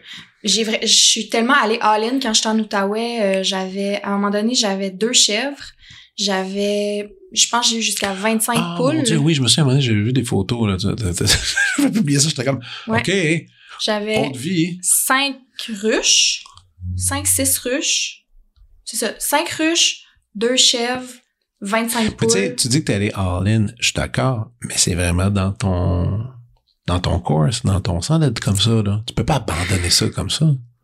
On dirait que non, c'est pas tant dans mon corps. Parce que la chasse, là, mettons, puis la pêche, puis tout ça, quand j'étais jeune, j'étais vraiment en rejet de ça. OK. C'est comme si il y avait quelque chose de mon identité de gaspésienne que je rejetais profondément quand j'étais plus jeune, puis surtout quand je suis partie de la Gaspésie. OK. Je pense que quand je suis partie de la Gaspésie, j'étais en mode je, veux m'éloigner de cette personne-là, je veux devenir quelqu'un d'autre, je veux me réinventer. Mais je veux quand t'es parti de. Gaspésie, c'était Québec en premier ou après? Non, Drummond. C'était J'ai Drummond. trois ans à Drummond. C'était trois, trois ans de Drummond. Ouais. OK. Puis ouais, j'étais vraiment en refus de mes racines. C'est comme si j'avais besoin de... Un des plus beaux territoires Je le sais, du pays. je le sais. qui est à, qui j'étais est à comme- chérir, qui est à célébrer, euh, qui est comme... euh, Ah, mais je comprends. T'étais quelle, quelle place, quel village? Euh, New Richmond, New dans Richmond. la baie des Chaleurs, mais Ouais. toute notre famille vient du, plus du côté nord. Du côté nord? Fait que, mettons, euh, beaux coins. Floridorme, Lansaval, Rivière-au-Nord, Gaspé. Ah ouais. Toute ma famille vient de là. Mais je peux comprendre euh, vouloir euh, quitter, mais, mais, ouais, mais évidemment, je peux tellement pas comparer avec moi parce que moi, j'étais à une heure de moi. Joliette, une heure. Cela dit, Mais c'est, Joliette, c'est Ah une non. identité propre quand même, là. immense. Ben oui. Immense. Quand on Comme pense à Joliette, on a des images. Ouais, puis moi, Joliette, c'est un lieu... Ça pouvait pas être la meilleure... C'était la meilleure ville pour pour moi. C'était la meilleure ville euh, musicalement. Tout le monde, Mm-mm. tout le monde, tout le monde fait de la muse. euh, C'est des tripeux. Ah, puis des artistes. Oui. Tellement d'artistes qui habitent là. Puis c'était comme... Ah, c'était tellement parfait. Toutes ces années-là, je, je pourrais pas en changer une. Puis même que des fois, j'aurais le désir d'aller retourner vivre là, mais pas avec le métier, pas avec... euh, pas, à un moment donné, la route, tu le sais, t'as fait de la route. Vraiment. C'est rochant. C'est rochant, ça. La tournée, oui, non. T'aimes ça? T'aimes pas ça? J'adore. T'adores la tournée? J'adore la tournée. Mais le moment que je préfère, c'est aller souper au resto avant le show. OK. C'est ça ton moment? C'est controversé, ce que je dis. Le souper avant. Le souper avant, Tu parce manges que... avant de chanter? Oui. On va souper tout le monde ensemble. Je savais même pas que c'était une pratique euh, pas universelle d'aller souper en Souper band. après. Nous, on souvent. va souper avant. Hmm. Puis euh, tout le monde vient. J'ai entendu dire que dans certains bands, il y a une gang qui va d'un bar, une gang qui va de l'autre. Nous, c'est comme spontanément, on fait ça de même. Puis euh, j'aime vraiment ça. Quand, quand on découvre les restos à chaque place, on sait c'est quoi les bons restos, on les essaye, des fois des nouveaux. Euh, L'espèce de communauté que ça crée, le, on a, Je suis d'accord. on, on partage des moments, donc après quand on monte sur scène, on a des insides. Oui, oui, oui, il y a Euh, tout ça. J'adore faire le show aussi, là. Mais si on m'enlève mon souper avant show, ma- mon plaisir est amputé euh, grandement. OK. Ouais. Tradition. Ouais. Et ta sœur aussi embarquée avec la même, la même idée. Là. Vous êtes Ouais. d'accord là-dessus? Le souper, c'est sacré. C'est important Ouais. de bien manger. Ouais. Pour vrai, on part à 5 heures, c'est comme on a hâte, là, on va manger à 5 heures, puis on commande du vin. Là! puis 5 heures! oui. Ah, c'est ça, parce que si vous prenez un petit verre avant, c'est ça. Ouais. Moi, je peux pas faire ça. Ah, c'est ça, un classique, c'est moins. Eh, Mm. eh, tu vois, les programmes que je joue en ce moment, Tu peux pas même- être sous en, en faisant même ça. à jeun, c'est, c'est, c'est comme, je, je suis partout, je suis comme, qu'est-ce qui se passe? Tellement tôt. Non, ça le dit, c'est pas vrai, là, je faisais, là, je fais la, la petite tournée de show de Pierre Lapointe, euh, La tournée des fêtes, Ouais, la tournée Ça des fêtes. l'air tellement hot, ce show-là. C'est tellement le fun. Puis Mm. ça, ouais, ça, un petit verre de rouge, ça va, Ah ça va, ça va aller. Ça, c'est comme, euh, il y a une différence quand même entre un quatuor de Bartok puis, euh, tu sais, Ouais. a comme, euh, c'est ça. Euh, hey, on va dans plein de directions, hein, quand même. Je réalise que c'est la première fois qu'on se parle réellement, en fait. On s'est déjà croisés une couple de fois. Moi, je pense que la première fois que je t'avais vu live sur scène, c'était au Quai des Brumes. Euh, ça, c'est arrivé une couple de fois, là, tu sais, genre aller, parce que moi, j'aime bien cet endroit-là, puis j'étais allé là, euh, juste comme, euh, tu sais, des fameuses euh, soirées de hasard avec un ami, On- prendre une bière, On jouait-tu avec Antoine Graton? pile Oh poil my ça. God. Ouais, j'étais Wow. là, j'étais là avec, euh, avec Stéphane Lafleur. On, Ah! on était dans, ah! on était dans le fond bien discret. Très Je discret. me demande vraiment si je savais Parce Steph puis moi, on était là en train de prendre une petite bière en arrière. On écoutait ça. On écoutait un peu de Muse. C'était super. Ah! Ouais. Mais ça fait longtemps, là. Ouais, ça fait longtemps. Ça Ça, fait fait, plus que longtemps. 10 ans. Ça fait 11 Ça ans, fait- Peut-être, ouais, quelque chose dans ça. Ouais. Oui, je j'avais pas d'enfant, j'étais pas. Euh, non, c'est ça. Non, c'était fou là. Puis tu sais, je me Wow. souviens que je me souviens que c'était la fête. Parce que vous faites. Je pense que t'es quelqu'un qui, qui aime la fête. Moi? Ouais, je me Oui, trompe. j'aime la fête. T'aimes la fête? J'aime la fête, mais je suis pas euh, une brosseuse euh, de fuite, là, mettons. Là. Une brosseuse de fuite, ça une j'aime ça. brosseuse de fuite. Boire pour oublier? Je bois pas pour oublier, je bois pas tout seul, puis je bois pas quand je suis triste. J'aime ça brosser quand je suis de bonne humeur avec des gens que j'aime, mettons. Mhm. Mais quand c'est ça, je suis une bonne brosseuse. T'as-tu l'alcool triste quand si tu le bois seul? Euh, Ça fait ça? Oui, donc Ah. je bois pas seul. Ouais, bah, Exact. tout à fait intelligent. Ouais. Mais il y a des gens qui boivent seuls même quand ils sont tristes, là. Même quand ils boivent tristes. Ouais, ouais, des buveurs tristes, j'en quand connais t'es en quelques-uns. autodestruction, puis Ouais, que... ouais, ouais. Moi, c'est le contraire. Moi, c'est euh, trop joyeux. Ah oui? Ouais, moi, c'est... Faut que... Moi, je limite euh, ça parce que moi, je, je tout le temps... Je, dès que je bois, je, je, je suis joyeux. Je pense que c'est le sucre. Ah! Le sucre dans l'alcool m'amène Puis une euphorie. Après coup, est-ce que tu tombes triste? Quand tu te lèves le lendemain Ah matin? ouais, genre? des fois, des fois un peu. hein. Ouais. Je pense quand, quand c'est exagéré puis que c'était comme sans raison de le Ouais, faire. ouais, ouais. Euh, oui, puis quand tu, tu- quand le corps, quand le corps commence à être magané de, dans une tournée, oui, puis il peut, peut devenir un peu triste. Mais euh, en général, non, moi j'ai l'alcool très joyeux, Ah, trop wow. joyeux même, même c'est problématique. Donc euh, ouais. ouais, ben moi je fais des gros des gros stretches euh, sans rien prendre parce que je veux euh, je veux me cleaner puis Ouais. euh, puis après je me je suis plus lousse mais tu sais parce que moi je c'est- toutes mes meilleures idées sont venues en prenant un verre. C'est-tu vrai? Toutes mes meilleures idées sont venues avec un verre. Tout, toutes, tous mes projets, mes meilleurs projets, c'est venu avec ça. Ah, Mais tu vois, alcool création, c'est rare que j'entends ça. Ah, Moche création, pas de création, on l'entend souvent. ouf, non, ça je peux pas aller là. Ouf, non, non, hein? c'est c'est ces drogues-là, non, ça fait trop peur. ouais. J'ai peur, euh, j'ai, non, ça me fait peur. Je sais pas, ça, de- je sais pas pourquoi. mais, mais, mais en même temps, je, je sais pas, peut-être j'associe tellement le, le festif à ça, puis la conversation, puis même seul, mettons prendre un verre de vin seul, je me souviens d'avoir eu des flashs, ah, je devrais faire ce projet-là, prendre une note, Ah! puis ouais, ouais. J'aimerais ça, my god. Ouais, ouais. Là, les drogues, euh, c'est comme si euh, ce qui est bien, ce que je trouve qui est bien, on va dire, avec l'alcool, c'est que rien que par le nombre, je, je connais l'alcool. Bon, tu sais, mettons une bière ou un verre de vin, le nombre, la quantité, je sais qu'est-ce qui va se passer. Ouais. Je le C'est prévisible. C'est prévisible, c'est c'est pas une contrôlable. perte de contrôle. J'arrête, je vais dans mon frigidaire, je me fais euh, deux Gatorade, puis ça va calmer la dose, puis le lendemain ça va. Et tu sais, je sais comment le contrôler. Alors que les drogues, j'ai l'impression que ça peut ouvrir un portail Ah, je te comprends. un peu, un bizarre, puis qui pourrait comme prendre possession de moi, puis ça c'est l'affaire que je veux pas. Tu sais, j'ai vu du monde pas avoir du fun là-dessus, puis ça me, ça me fait un peu peur. C'est-tu parce que tu fais pas confiance à où ton cerveau pourrait aller? Ouais, Moi aussi, pareil. c'est surtout ça. Hein. Il y a des portes que je suis content que ça- c'est Ouais. fermé, puis ça va rester fermé. Je Euh, comprends, Restons. 100%. euh, puis l'alcool euh, ne va pas ouvrir ces portes-là. Elles, elles sont verrouillées. Puis euh, l'alcool respecte ce côté-là. aller. Ouais, ouais, ouais. Ça je va pense que je comprends. Ouais, Mm. parce qu'il y a des, tu sais, il y a des choses. Il y a des choses que des fois, tu sais, tout- on est, des fois on dit qu'il faut tout régler. euh, Il y a, tu sais, qu'il y a des des problèmes, mettons qu'on doit, qu'on doit résoudre absolument. Des fois, peut-être pas. Tu sais, des fois, peut-être que c'est pas nécessaire tant que ça. Puis des fois, Ouais. des fois, ouvrir une porte amener un lot de problèmes peut-être surélevé. Tu sais. Moi, j'ai bien des amis qui ont essayé d'aller des fois un peu trop loin dans une thérapie. Puis là, après, ils ont fait, non, j'aurais peut-être pas dû l'ouvrir finalement cette porte-là. Hey, ça, c'est tellement intéressant. Ça, j'ai bien des C'est amis qui l'ont vécu. question, là. Moi, à un moment donné, ben moi, j'ai fait euh, une thérapie une fois quand j'ai eu bien de la misère à la fin de mon doctorat, puis ma psy. Ah, ben, c'était vraiment intéressant. tu sais, à, à McGill, ce qui est extraordinaire quand t'es à l'université, c'est que le psy, c'est gratuit. Bon, Oh parce que dans mon temps, peut-être ça a changé. Et, euh, et là, j'ai commencé à consulter, puis elle, à la fin, euh, à un moment donné, j'y allais pour des problèmes d'anxiété, Mhm. puis tout ça, puis puis quand on est arrivé au bout, après de peut-être six mois, elle a fait, hey, elle a dit, je pense qu'on a fini. Je dis, ouais, mais il y a telle affaire à faire, elle dit.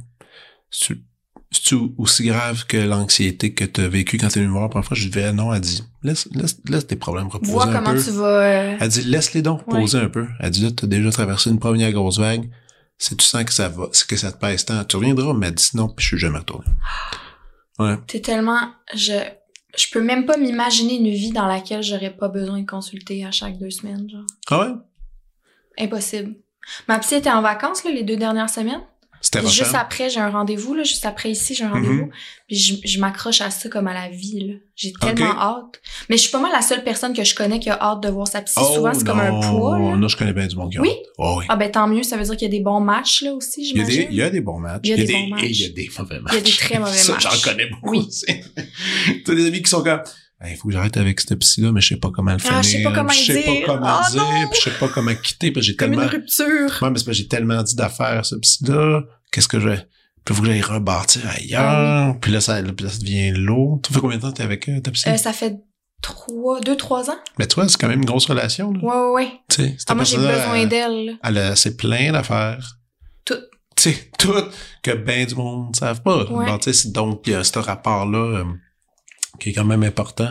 Puis je peux pas m'imaginer comme voir le bout de ça dans le sens où tantôt je la vois puis j'ai tellement de choses que je veux couvrir avec elle que je me dis j'aurai pas assez du temps que j'ai avec elle.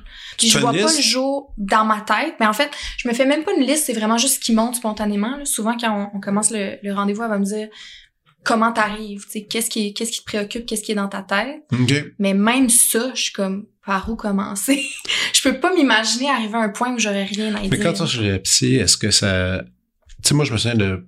J'en ai, pas fait autant que toi, mais tu sais, quand je le faisais, c'est que j'arrivais puis je faisais, bon, il se passe telle chose, je suis super anxieux quand je vais sur scène, tel, tel, tel, Mhm. tel, tel, je voudrais régler ça. Chose qu'on partage d'ailleurs. Ouais, ouais, exactement. Puis là, elle me Ouais. donnait des trucs. Puis la, la semaine d'après, c'était, ah, j'expliquais, ah, j'ai expérimenté ça, mais c'est c'est revenu à tel moment. Puis là, on essayait d'analyser, de voir comment ça pourrait se régler. Puis, tu sais, ça l'aidait.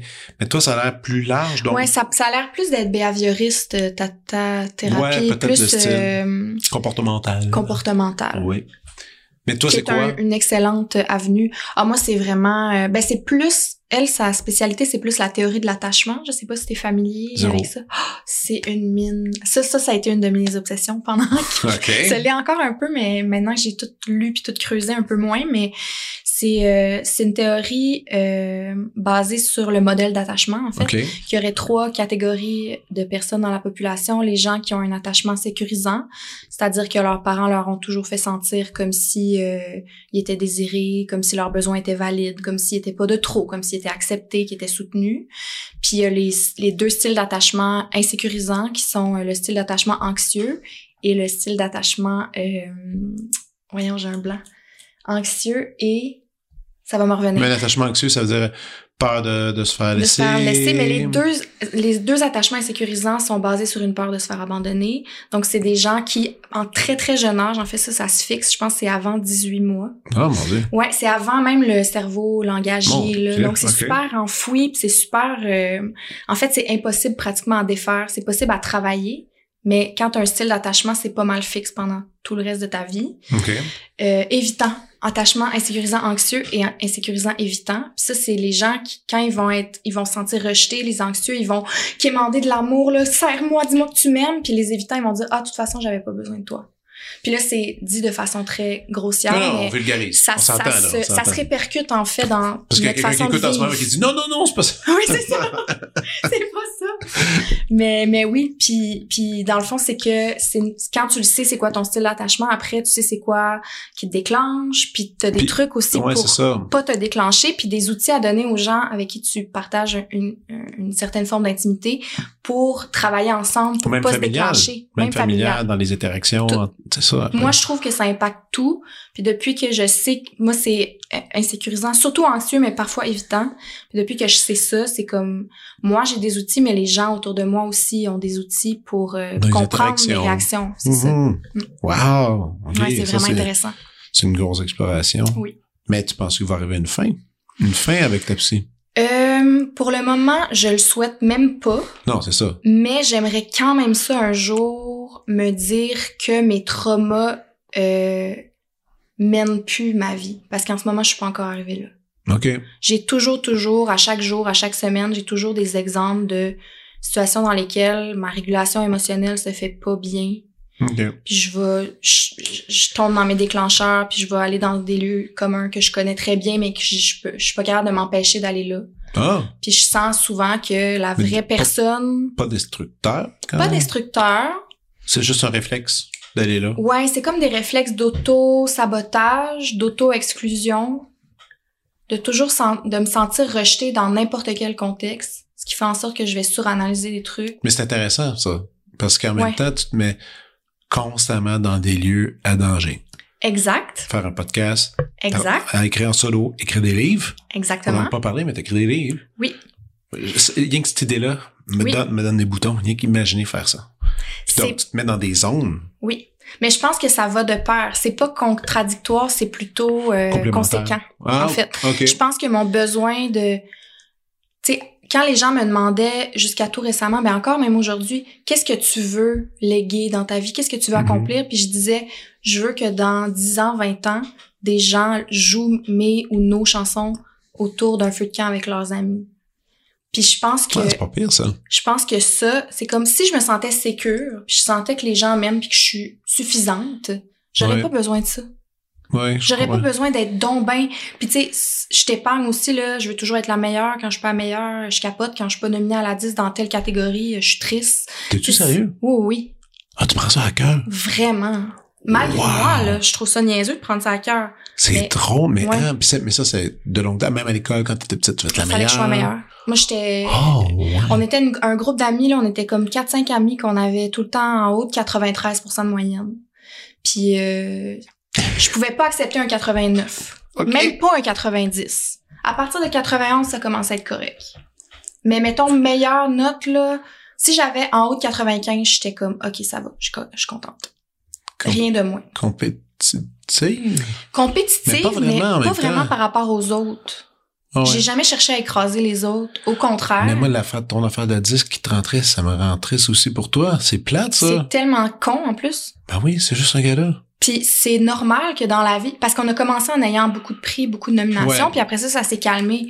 Fait qu'il y a toujours la petite voix qui me dit t'es moins bonne qu'avant, t'as perdu ton essence. Sais, tout ça, là, le monde t'aime plus.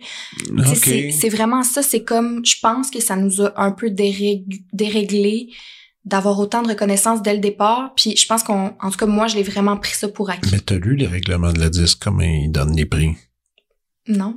Ben, je pense que oui, je, pense que je sais je vais t'inviter d'aller les lire, non, mais va les lire. Puis après, je pense que tu vas re- Ah ouais, hein? repenser un peu à, à certains prix.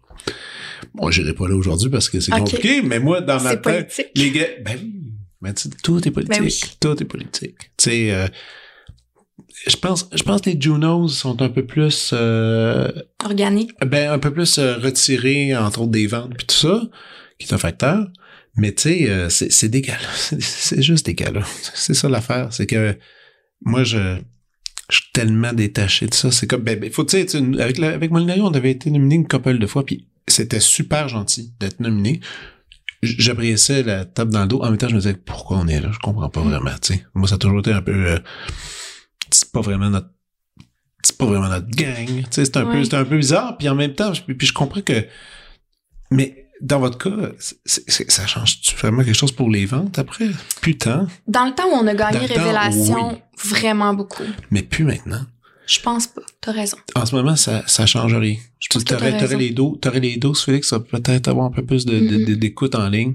Parce que c'est pour ça qu'il faut tout repenser un peu. à- en ce moment, notre métier est vraiment euh, euh, Ouais. pas, pas, pas rien que par, par le manque d'argent que tout le monde déplore, qui, évidemment, qui, qui est présent, mais juste par la redétermination de, de, de sa valeur, tu sais. 100%. Les gens ont jamais autant écouté de musique. Jamais. Mais ils sont pas ils sont pas au rendez-vous combien de temps, combien de temps que c'est important. Pour ça, c'est capoté, C'est capoté. Tu sais, les salles, c'est tellement déplorable tout ce qui est écrit cet automne sur les salles à moitié vides. Ouais. euh, là, tu fais comme. ah.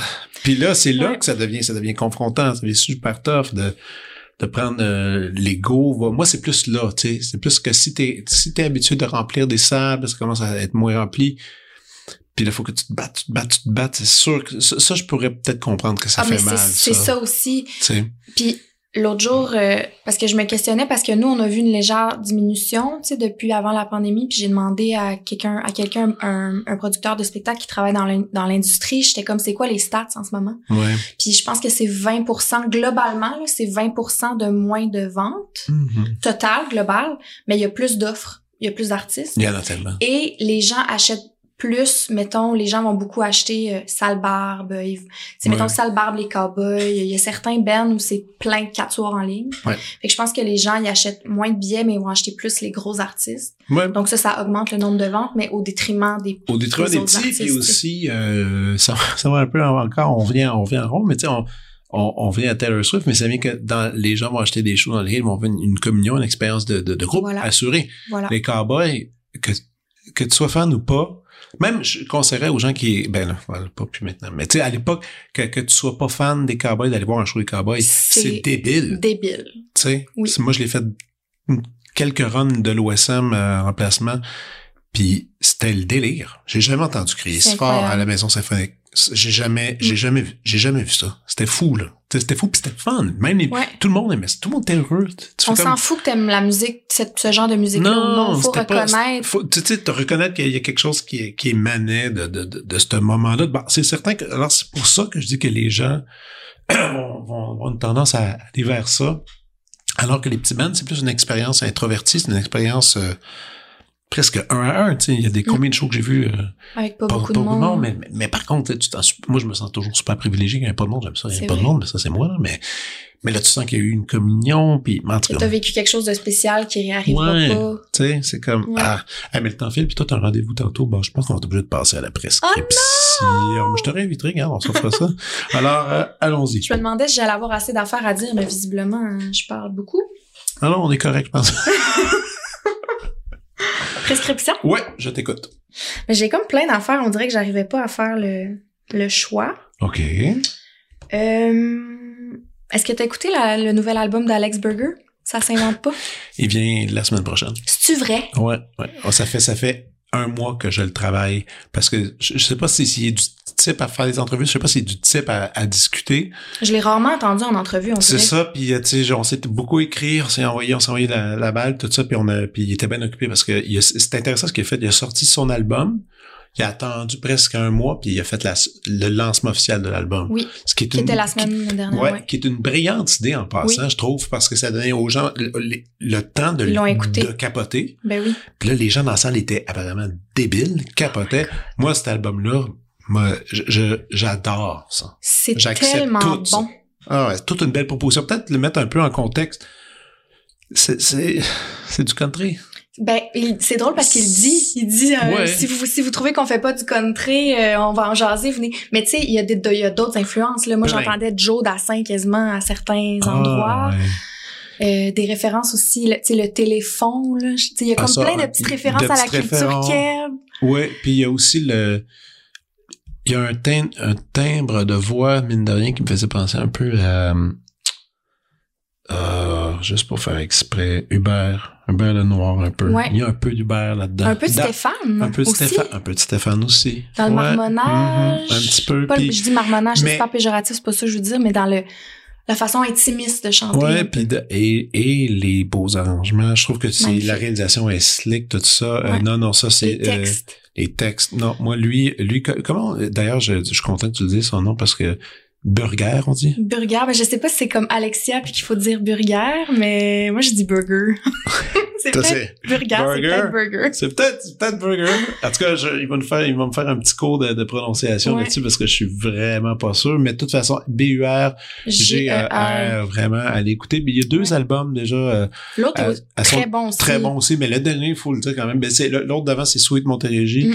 Euh, il y a Ça s'invente pas. C'est vraiment bon. Puis il y a aussi un album live au Quai des Brumes qui est pas Ah, pire Oui, c'est 2022. vrai, j'ai écouté des extraits. Ouais, quand même le fun. Mais moi, c'est fou parce que j'ai écouté cet album-là, puis ça fait quelques années que j'ai commencé à écrire en français, plus en guillemets international. Tu sais, comme Mhm. on a commencé, ma soeur puis moi, en écrivant vraiment en keb. Mhm. Puis après ça, c'est comme si j'ai évolué en plus littéraire. OK? J'ai écouté l'album, puis j'ai dit, ma façon d'écrire va changer suite à cet album-là, parce que je trouve qu'il utilise le keb d'une façon tellement poétique Vraiment? qu'on on le sait que ça existe. tu sais, ju- justement, avec podcast le fait très bien, mais Ben on dirait oui. que ça m'a rappelé que ça existait, puis ça m'a donné envie de revenir à quelque chose de de Québécois. OK. Ouais. OK, Voilà. OK, OK. Super, super. Après ça, je continue. Oui, mais ça. J'ai noté deux podcasts parce que j'écoute vraiment beaucoup de balados, Oui. Euh, et en français et en anglais. Sure. J'ai noté Un orage dans la tête d'André Giraldo. Est-ce que tu l'as Oui, écouté? euh, je l'ai pas encore écouté, puis il faut que je l'écoute parce que André puis moi, on se connaît depuis nos l'âge de 7 ans. On, a Ah, fait, ouais. on a fait tous nos étés ensemble au. On, s- et que je- on était tout petits, là. T'es minuscule. Elle était là au piano, moi, j'étais là au violon.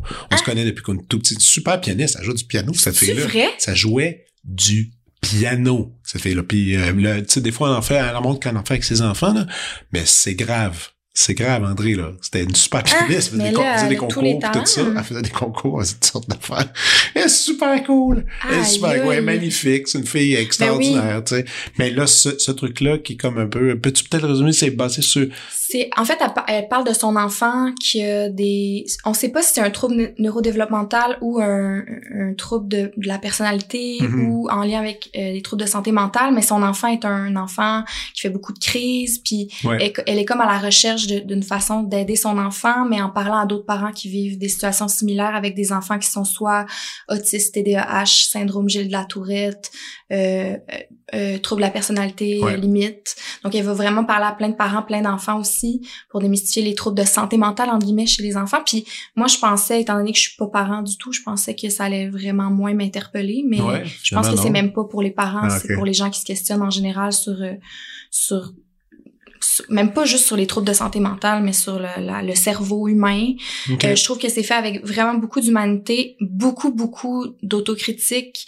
Euh, elle parle d'une façon tellement libre. Elle admet ses torts, elle admet euh, ses préjugés, elle admet euh, que des fois c'était trop pour elle, qu'elle a, qu'elle ok. a failli en guillemets, en guillemets en tant que parent, même si c'est pas ça du tout. Mais je trouve qu'il y a vraiment beaucoup de- d'humanité, d'empathie, de vulnérabilité.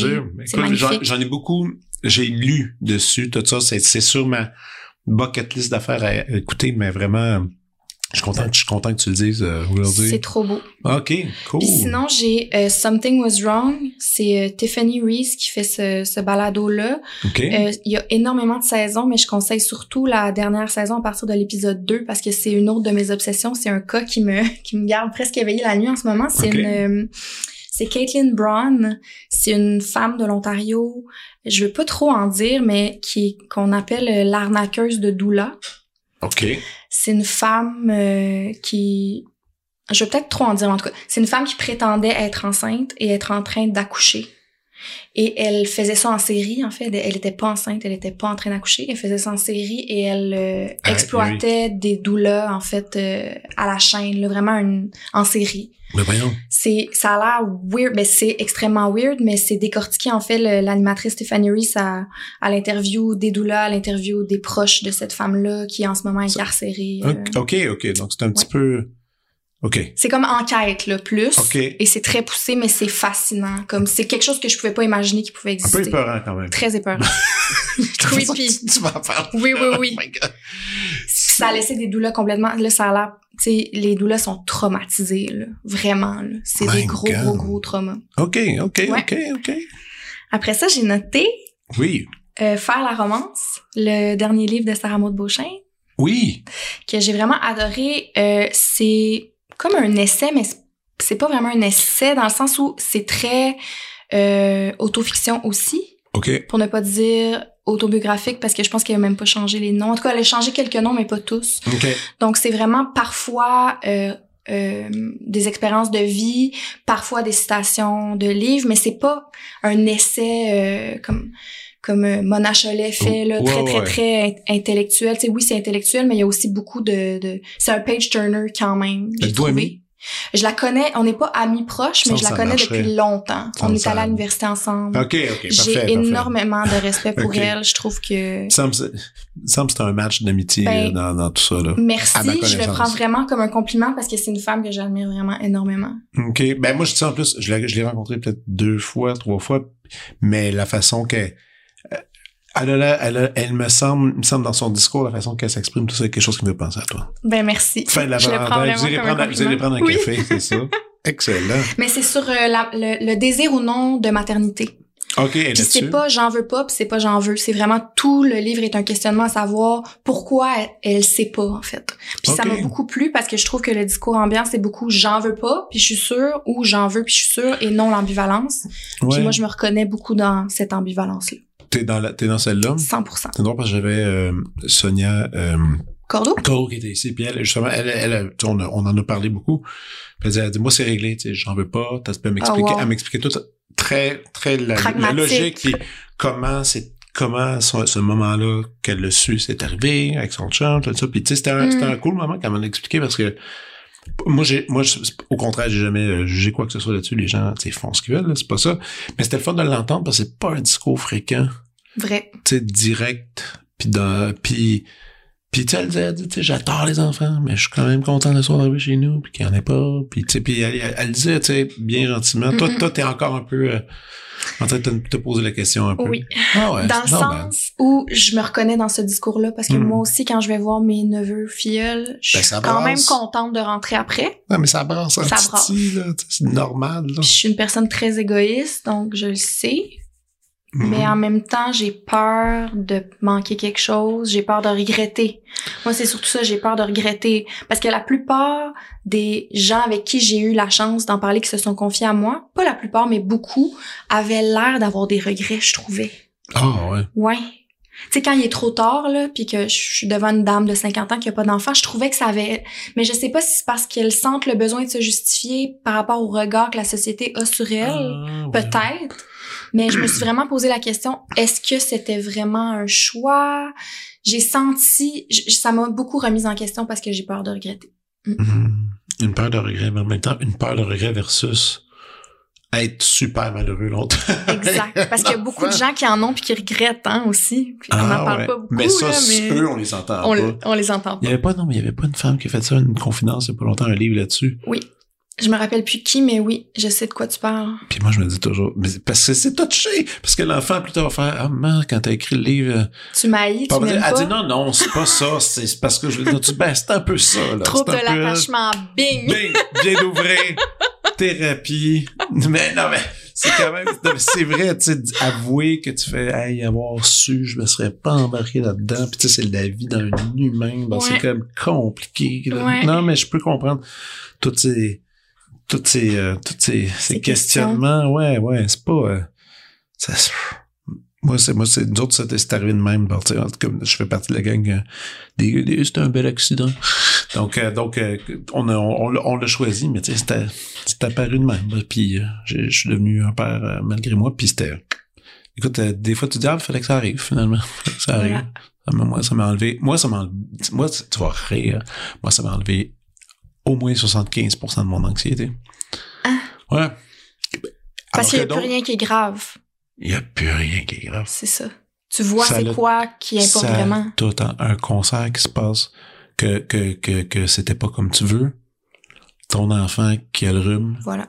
vient de gagner la, la partie. Ma sœur a le même discours que toi. C'est pour ça qu'à quelque part, je me dis, Hmm, est-ce que je suis en il train y de aura un manquer autre problème chose? plus tard, par contre. Ben tu oui. sais, il y a toute cette inquiétude que tu veux, tu veux un bel avenir, tu veux, euh, tu tu, souhaites le meilleur, puis tu sais, puis mine de rien, c'est plate parce que je suis obligé de le dire, mais j'ai deux filles, puis avec tout Mm. le monde dans lequel on a vécu dernièrement, euh, que brassé, que ce soit avec MeToo, que ce soit avec euh, tu sais, c'est- tu sais, je repensais ça dernièrement, je me disais, quand, quand le mouvement MeToo a passé, puis quand- comme il- je veux pas dire que c'est éteint, ou il s'est un peu éteint, dans le sens que, là, tu sais, il y a eu beaucoup, beaucoup de déclarations extérieures, donné, il y en a eu moins, parce Ouais, qu'il y en a eu tellement ouais. qui ont été déclarées. Je me suis dit, ah, ben, tu sais, ça, ça, ça a dû remettre des pendules à l'heure. Ça, ça va mieux. Puis là, t'as comme Andrew Tate qui arrive. Puis là, t'as l'espèce d'article qui était sorti dans la presse, que des petits jeunes euh, garçons, là, full masculiniste. Là, tu fais, C'est le ressac, là. Ouais, c'est ça. Puis là, tu fais, ah non, ça m'a, ça m'a, ça a pas tant marché que ça. Mm. Là, tu fais, Ben, ça a marché à certains égards, À mais ça a aussi égards, créé un mouvement de un rejet complet de, ces, de ce nouveau paradigme. Là. Exactement. Bah là, tu fais comme, ah non. Donc, c'est pas, donc, c'est pas gagné, finalement. Non. Tu sais, parce que moi, j'arrêtais pas de me dire, écoute, j'étais avec ma blonde, je disais, ben, c'est le fun, c'est travaille fort pour Ouais. l'amener nos filles. C'est super quand ils vont être c'est rendus. vrai aussi. C'est vrai aussi, c'est vrai aussi. Mm. Sauf que quand tu vois des, tu sais, comme il y a tout un, il y a un truc que je trouve qui est intéressant. Tu sais, moi j'ai eu ben du bullying quand j'étais jeune, Je- ça m'a bien marqué, mais ça m'a forgé aussi. Je, je, je, je suis un peu reconnaissant envers eux. Ben, ça, je voudrais pas dire ça, mais tu sais, ce que ça m'a forgé quand même. Mais, tu sais, mes enfants savent pas c'est quoi. Tous les enfants de l'école du bullying savent Ça même pas. pas. Ça existe pas. Ça existe pas. Puis une fois, ma fille est revenue, une de mes, ma plus jeune, elle a dit, il y a une petite fille qui a trouvé mon gilet un peu bizarre, puis elle a un petit peu ri. Ben, elle a même pas dit ton gilet bizarre. Puis ça lui a fait de quoi? J'étais là, ah, je dis, c'est, C'est ça. ça. T'aurais pas survécu à ce que j'ai vécu. C'était, l'enfer, hein. C'était l'enfer. Est-ce que tu penses que c'est répandu ou que c'est vraiment le plus. milieu dans lequel ils vont à Euh, l'école ben, qui, qui est que, favorable? Euh, j'habite, sur- j'habite sur le plateau Mont-Royal, donc indéniablement, Mhm. c'est un peu favorable. Euh, mais en général, il y a une politique pas mal partout, euh, de plus en plus très élevée sur le non-bullying. Ouais. c'est, très présent. Puis moi, je célèbre ça. Je veux dire, c'est, c'est super, tu sais. Sauf que, ben, qu'est-ce que j'ai nommé, ou est-ce qu'il y a Ouais. des mouvements en dehors, de- en dehors des cadres de l'école, finalement, Ouais. qui, qui, qui, pas qui profitent, mais qui se, qui se créent en réponse à ça? Ben, ça te fait comme, euh, Puis qui sont amplifiés par les réseaux sociaux aussi. ah, tellement. Toi, ton rapport avec les, rapports, les réseaux sociaux? Euh, Parce que je te je considère comme quelqu'un qui a déjà été, déjà été bien actif. Et là, je te trouve plus en repos. Je le suis encore, mais je suis plus. Euh, je, je dis, je dis juste des affaires drôles, euh, cute, Ouais. euh, niaiseuses. Tu vas moins Euh, politique. je suis zéro politique. J'ai tellement la chienne. J'ai te- plus aucune tolérance au, au trolling. là. Ah, t'en as eu? Ah, j'ai eu tout. Mon Dieu, j'ai. Ah ouais, t'as eu du Ah, trolling? Dieu, c'est pas pour rien que j'ai arrêté, là. J'étais juste plus capable. Ça m'a tué, ça m'a quand tu dis trolling, tu parles de, des, des, des, des, des messages envoyés en privé, des, Ouais, des messages de haine, des, des menaces, euh, des tu devrais te suicider, euh, salope, euh, tout ça là, ce qu'on entend dans le livre, dans le film de Léa Clermont-Dion et Pauline Marois là, je vous salue salope. On l'a vécu là, je l'ai vécu. C'est pas Ah. pour rien que je dis plus rien. Je veux dire, sais, je suis allée, je suis allée euh, à la manifestation euh, contre, euh, ben pour le pour un cessez-le-feu pour euh, la Palestine.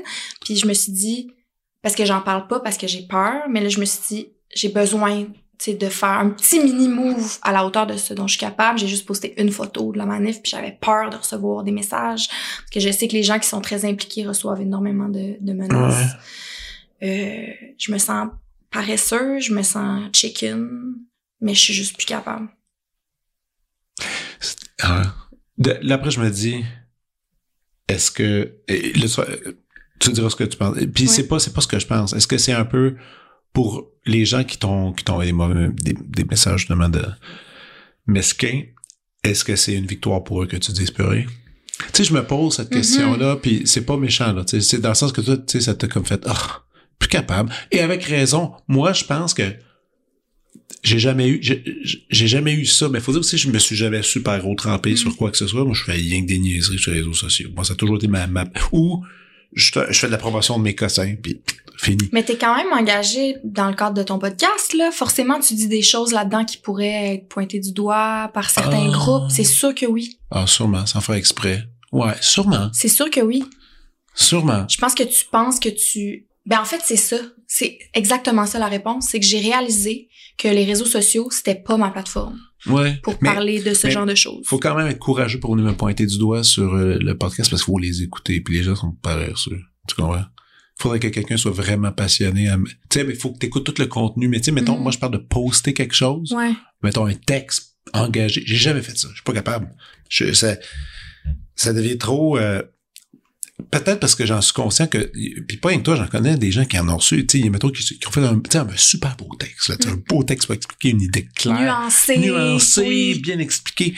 Puis là, ils reçoivent Ouais. des trocs, puis des trocs. Écoute, moi, ça un, je serais ben trop triste. J'ai mis du temps à l'écrire, Ouais. le texte. puis là, je me fais ramasser tout le Ouais. monde. Mais c'est, puis on dirait que c'est le lourd, c'est le fardeau de, de se prononcer, de, sais, de prendre le temps de faire quelque chose de bien, là. Là-dessus, souvent, c'est que tu te fais rentrer dedans anyway, tu sais. Moi, C'est mais c'est pour ça, je pense que t'as raison. euh, C'était pas ta plateforme. Probablement que le podcast va être plus ta plateforme anyway. Le podcast, des fois, en Parce chanson, en que- chanson, ça passe. Parce que quelqu'un qui t'aime pas, il a pas envie de t'écouter ta voix. Non. Si longtemps pour aller chercher les bébites. Voilà. Il y a ça aussi Il y a juste même. envie d'aller voir si j'ai écrit quelque chose. Ouais, ou- ouais, une photo, quelque chose Ouais. de désagréable. Ouais. T'as raison, la chanson. La chanson, c'est un bon, c'est un Mais bon en même moyen. temps, je trouve que les réseaux sociaux, c'est une excellente plateforme. Moi, je suis du contenu engagé, puis j'ai énormément Mhm. d'admiration pour les gens qui continuent à le faire. Imagine, qu'est-ce qu'ils reçoivent. je suis beaucoup, beaucoup Manal Drissi, là, mettons, Ouais. qui, que je trouve pertinente depuis toujours. Puis euh, elle, elle, elle fait que ça là, de, de Je sais sa pas comment elle fait. Je sais pas comment Moi elle non fait. plus. J'ai tellement d'admiration. Il y a un thread qu'elle a publié cet été. Parce que j'étais allé voir le film Barbie Oui. avec mes filles. Puis, tu sais, mes filles jouent pas au Barbie. Vraiment. Ils ont, une- ils ont Barbie sirène dans la salle de bain, mais c'est parce qu'ils veulent un jouet pour aller dans, Dans l'eau, le Mais tu sais, tu peux pas y mettre des robes. Tu sais, c'est- c'est pas, c'est pas un objet qui, qui domine la maison, Ouais. littéralement. Mais, tu sais, voir le film, on on a rigolé. Chacun pour des raisons différentes, évidemment. Puis j'étais revenu, j'ai fait, ben, c'était amusant quand même, tu sais, c'était pas si pire. Et là, Manal part sur, écoute, c'était la plus, elle dit dans son stories, elle disait, là, je, vais vous livrer ma, rappelle. ma, ma critique du film. C'est la plus grosse stories que j'ai jamais vue. Tu sais, c'était Ouais. page après page. Puis là, je, je l'ai flippé, là, comme un livre. Écoute, c'était un livre. Littéralement, là, j'étais là, je lisais, puis là, je- j'en parlais, puis elle allait scène par scène, par personnage, en détail, à scruter tout. En décortiquant. en décortiquant, honnêtement, puis elle a tout décortiqué ça en un visionnement. Moi, je l'ai...